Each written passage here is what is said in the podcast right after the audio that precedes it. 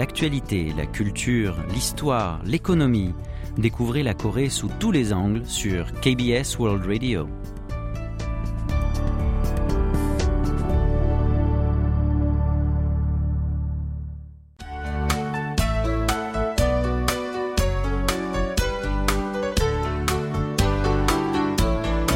Séoul au jour le jour.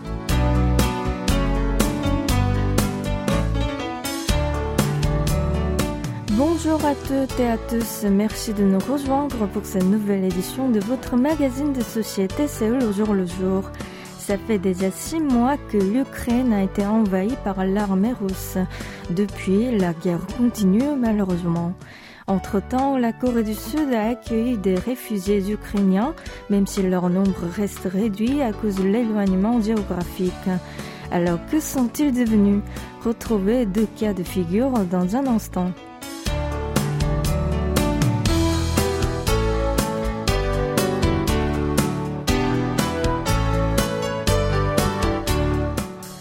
Les réfugiés en question relèvent essentiellement de la communauté dite coréenne.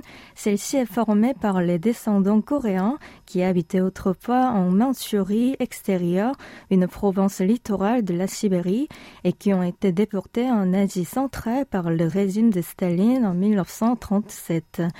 Ces réfugiés ukrainiens s'adaptent peu à peu à une nouvelle vie au pays du matin clair.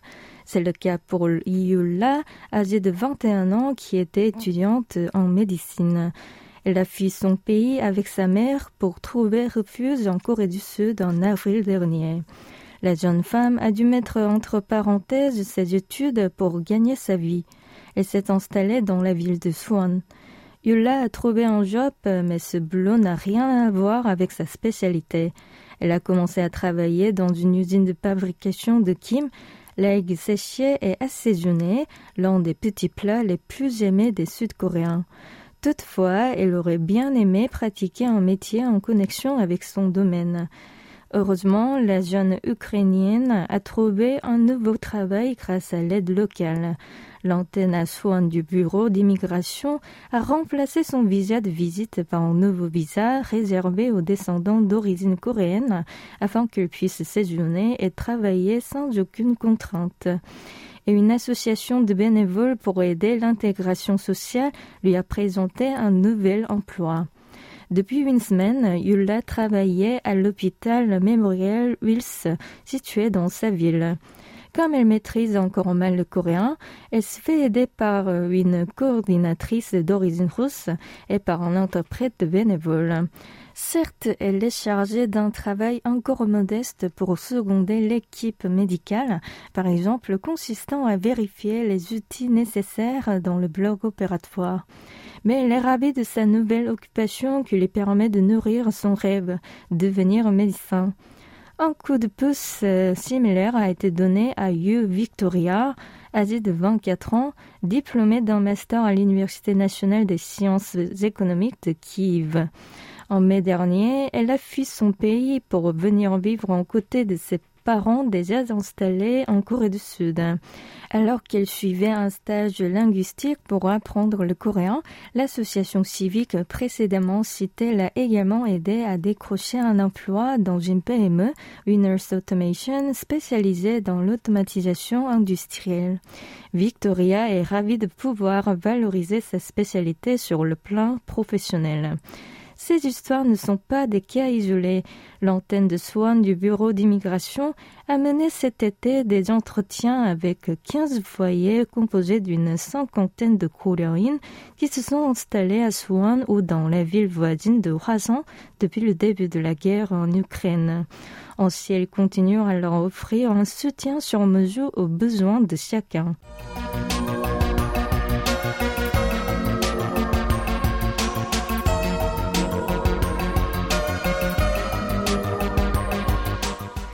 Chine, il y a une région où les visiteurs sud-coréens se disaient on pourrait vivre ici sans savoir parler chinois.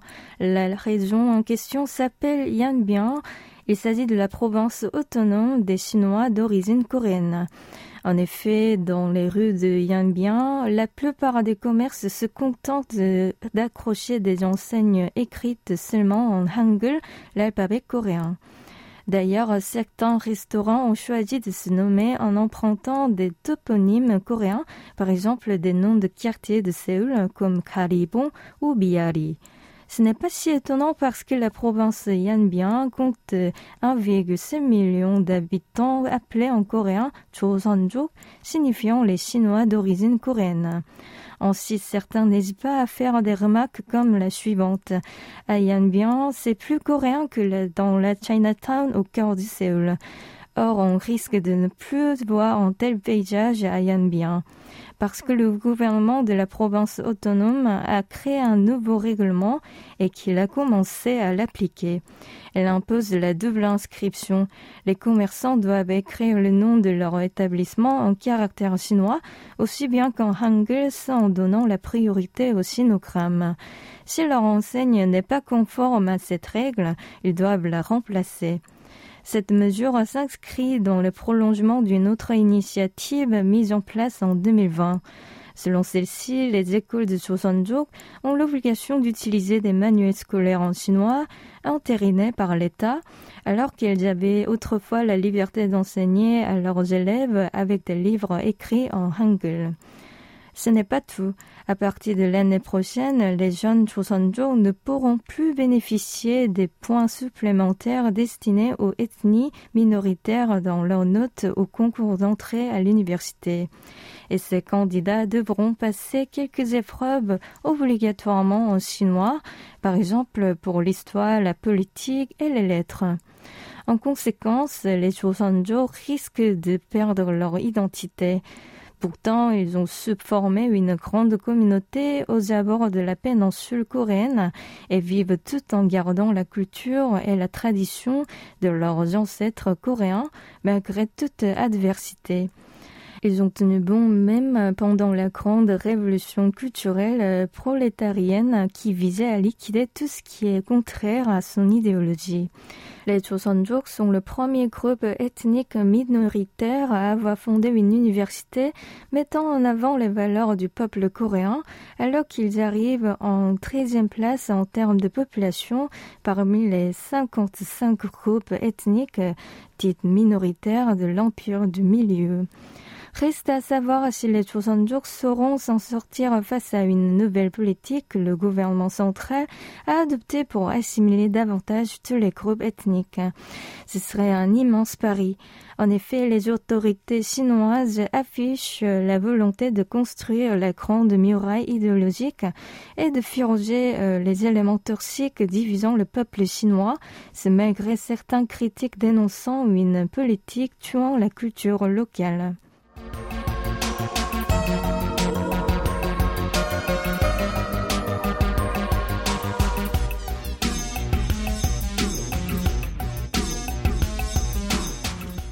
Il y a une semaine, plus exactement le 17 août dernier, la Corée du Sud a commémoré le 13e anniversaire de la mort de son ancien président Kim Dae-jung, qui a dirigé le pays entre 1999 et 2003.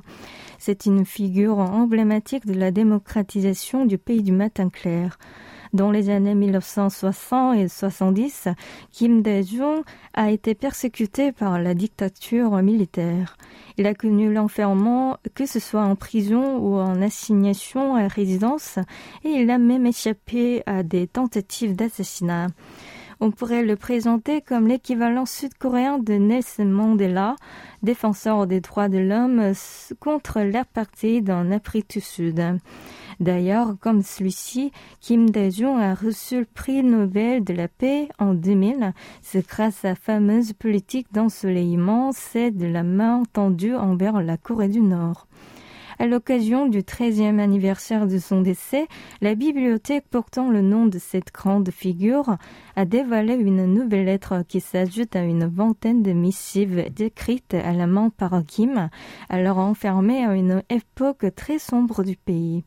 La lettre en question a été écrite le 22 juillet 1978 lorsqu'il a enfermé dans une chambre des malades du CHU de Séoul. À l'époque, la censure était à son paroxysme. Les autorités ne laissaient rien au hasard. Elles retiraient de quoi écrire ni de papier ni de stylo pour empêcher de faire entrer ou sortir un message quelconque. Malgré cela, Yi l'épouse de Kim Dae-jung, a su braver l'interdit. Lorsqu'elle lui a rendu visite, elle lui a glissé des bouts de papier discrètement. Son mari, à l'abri des regards, a trouvé un clou dans la salle des malades. Et il a écrit une lettre en pressant le côté pointu du clou sur le papier. Qu'est-ce qu'il a écrit dans cette lettre Kim s'adressait à son épouse, sa fidèle alliée dans la lutte pour la démocratie. D'abord, il livrait son analyse sur le pays. Il présidait l'avènement de quelques changements. L'échiquier politique qui allait se reconfigurer l'automne prochain l'étendue et la nature du changement qui dépendrait de quelques facteurs comme la capacité des forces d'opposition politique, la disponibilité des citoyens pour y répondre, les tendances économiques et sociales, l'attitude de Pak, le dictateur de l'époque, ainsi que la position des pays alliés, notamment les États-Unis entre autres. Cela montre bien la perspicacité de Kim et aussi que la volonté de résister augmente lorsque l'opposition s'intensifie. Kim Dae-jung n'a évidemment pas oublié quelques mots de tendresse pour son épouse. Il lui a demandé de prendre bien soin d'elle-même. Il a souligné comme suit. Faut surtout pas négliger ta propre santé. La meilleure façon de m'aider, c'est que tu sois en forme. Ainsi, il disait à sa façon Je t'aime. En Corée du Sud, la chaleur recule peu à peu pour laisser sa place à la fraîcheur. Et bientôt, on va commencer à sentir le début d'automne. Écoutons pour la pause musicale, j'écris une lettre sous un ciel nuageux d'automne ou 흐린 가을 하늘 아래 편지를 써 interprété par Kim Kwang-sok.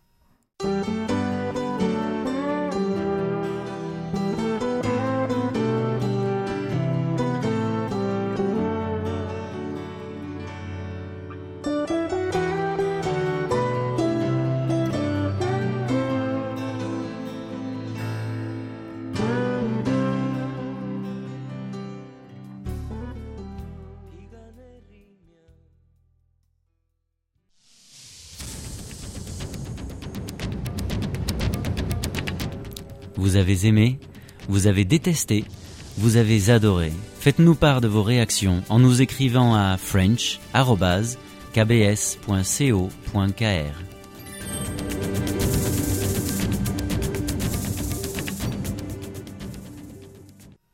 Bienvenue si vous venez de nous rejoindre.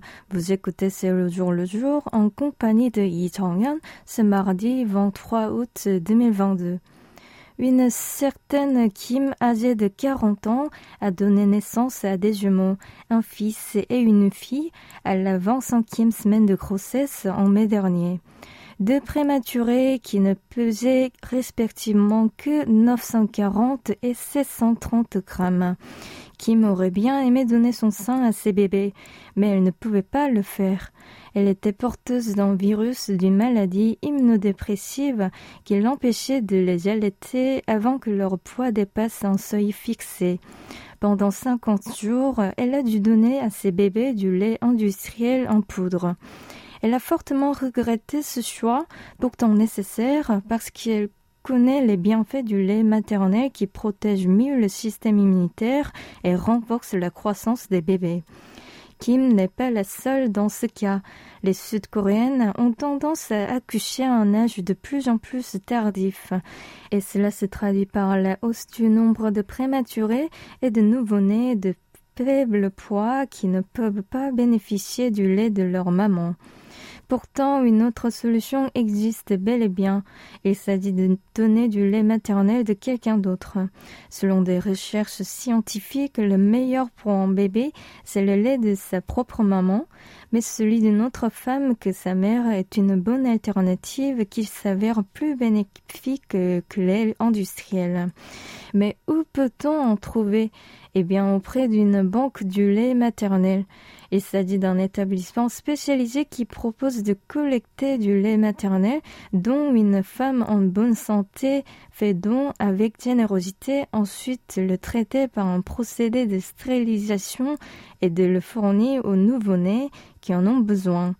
Ces derniers concernent les prématurés nés avant la 37e semaine de grossesse ou les bébés de faible poids, c'est-à-dire de moins de 2,5 kg à la naissance.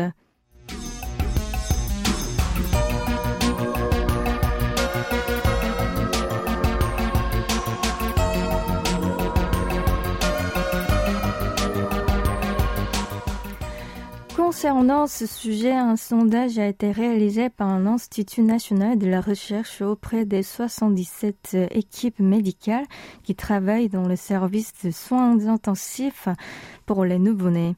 Selon les résultats, environ 93% des équipes interrogées ont répondu que les offres ne satisfaisaient pas les demandes et presque 65% ont attribué la cause à une quasi-absence de la banque du lait maternel. En réalité, le CHU Gyeonggi est le seul et unique établissement dans le pays qui s'est chargé d'une telle vocation. Or, cette activité lui génère un déficit annuel de 100 millions de won, soit 745 000 euros, ce qui décourage d'autres hôpitaux de s'y aventurer. Un autre bémol pour les bébés et leurs parents. Le bénéficiaire doit payer environ 3045 won, soit 2,50 euros pour 50 mm de lait maternel reçu. Alors le gouvernement sud-coréen a décidé de promouvoir la création de ce type de banque.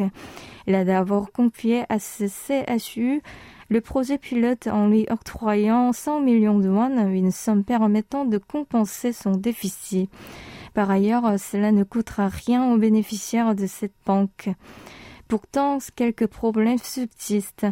Certains futurs mamans euh, se montrent résistantes à l'idée de faire appel à ce dispositif car elles ne savent pas d'où provient que le lait et dans quel état.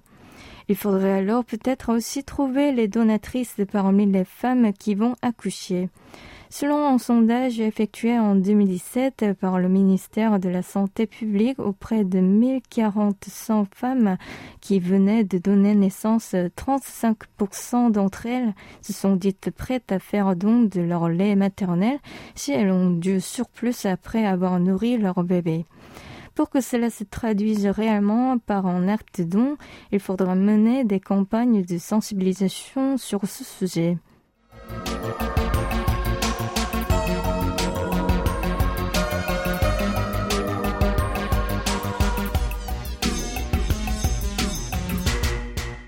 Voici une nouvelle initiative pour améliorer l'accessibilité des non et malvoyants aux distributeurs automatiques et de boissons.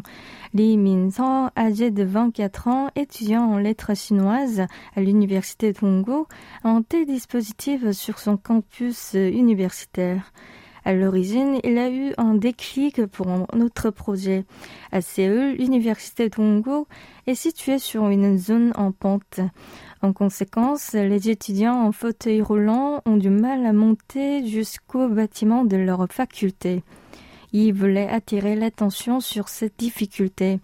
Ainsi, avec quelques camarades, il a mené un projet visant à sensibiliser le public.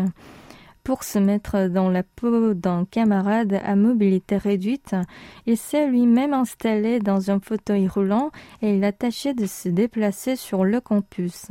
Son parcours a été filmé pour montrer euh, la galère vécue par les étudiants à mobilité réduite.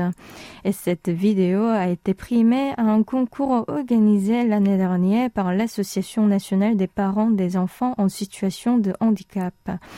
Après cette récompense, il a voulu créer un changement plus concret. Par hasard, il a appris l'existence de l'autocollant transparent sur lequel on peut imprimer des caractères en braille et il a constaté que les non et malvoyants ont du mal à acheter la boisson de leur choix devant un distributeur automatique alors qu'ils s'en sortent bien dans une supérette où ils peuvent distinguer les produits en les touchant. Yi a appris tout seul l'écriture en braille pour les noms et malvoyants. Il s'est procuré une imprimante permettant d'obtenir l'autocollant en question. Il est ensuite allé voir des distributeurs automatiques déjà dotés de l'écriture en braille dans un centre de soutien aux handicapés. Sur place, il a pu recevoir quelques conseils des agents de ce centre. Ainsi, il a pu perfectionner ses phrases écrites en braille et il a réalisé qu'il ne suffirait pas d'indiquer les noms de boissons sur la machine, mais qu'il faudrait fournir quelques renseignements supplémentaires utiles. Par exemple, il s'agit de préciser la matière du récipient pour faire savoir si c'est une bouteille en plastique, en verre ou en canette. Par ailleurs, il faut apposer un autocollant en braille là où il faut. Par exemple, chaque bouton sur lequel il faut appuyer pour choisir une boisson, la fente pour glisser une pièce de monnaie ou un billet, ou encore l'écran de lecteur de carte sans contact pour le paiement. Il a pu mener à bien son projet. Sa démarche a été saluée de toutes parts. Notre étudiant prévoit d'apposer des autocollants en braille à l'entrée des bâtiments et des salles de cours sur son campus universitaire à partir du mois prochain. Il n'a pas encore décidé quel métier il va choisir. En tout cas, il devrait apporter sa contribution afin de rendre le monde meilleur de sorte que personne ne se sente exclu de notre société.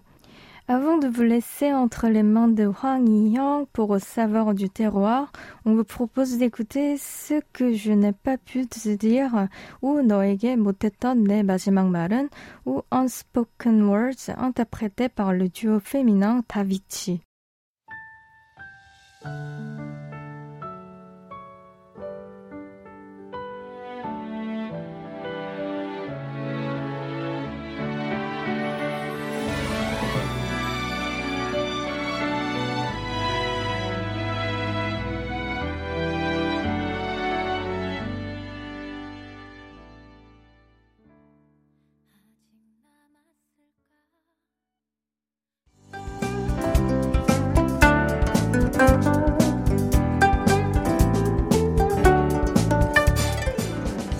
Sur la côte ouest de la péninsule coréenne, Dagolto est une petite île dont le nom signifie l'île où se couche la lune.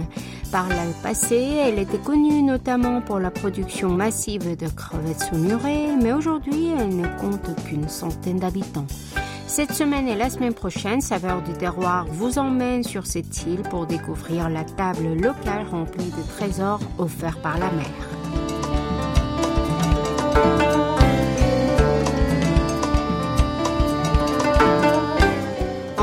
En à Nagolto du Nord, nous sommes avant tout attirés par une borne marquée Pays des crevettes Nagolto du Nord.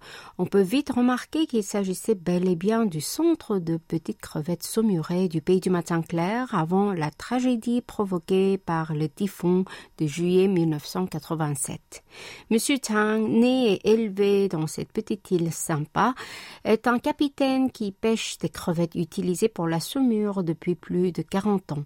Selon ce sexagénaire, on peut y attraper différentes espèces de crevettes selon les saisons, parmi lesquelles celles qui sont abondantes en été se caractérisent par leur grande taille et chair délicieuse.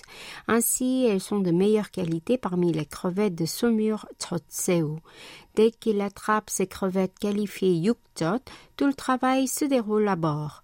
On les lave proprement pour enlever les impuretés avant de les saumurer pour éviter la pourriture. On les laisse fermenter et cela devient la célèbre saumure seujot qui est utilisée comme un condiment indispensable dans la cuisine coréenne.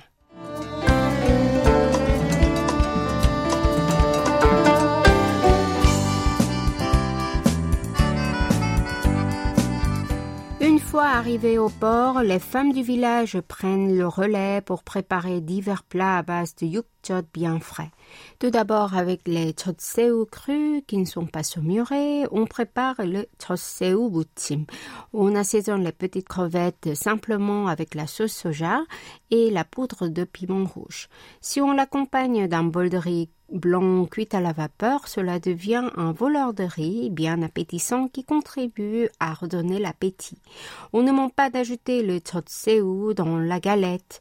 Lorsqu'on prépare la galette de ciboulette puchujeon, on ajoute les chotseu dans la pâte qui rend la saveur plus succulente. Les chotseu sont également utilisés quand on cuit la viande de porc à la vapeur. Elles permettent de dégager l'odeur particulière de la viande et de rendre la saveur encore plus délicieuse. Quand on prépare la célèbre soupe aux algues marines biyokguk, on la garnit de chotseu afin de donner une saveur exquisément salée à ce plat liquide.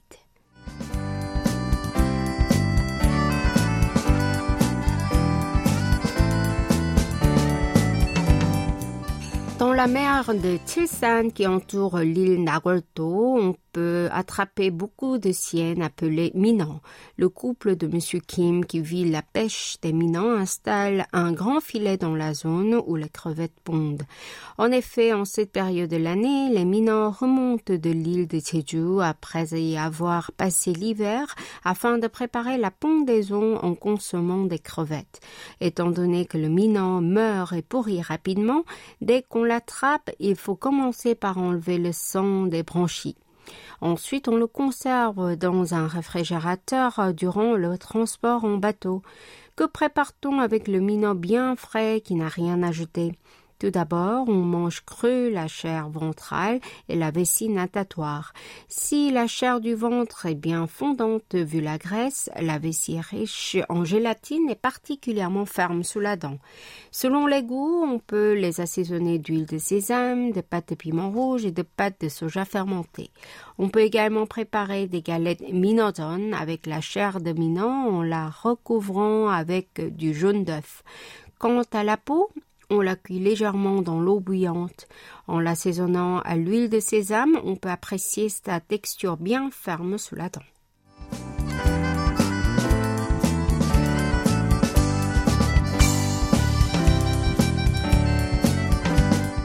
Notre voyage culinaire dans l'île de Nahuelto se poursuit la semaine prochaine.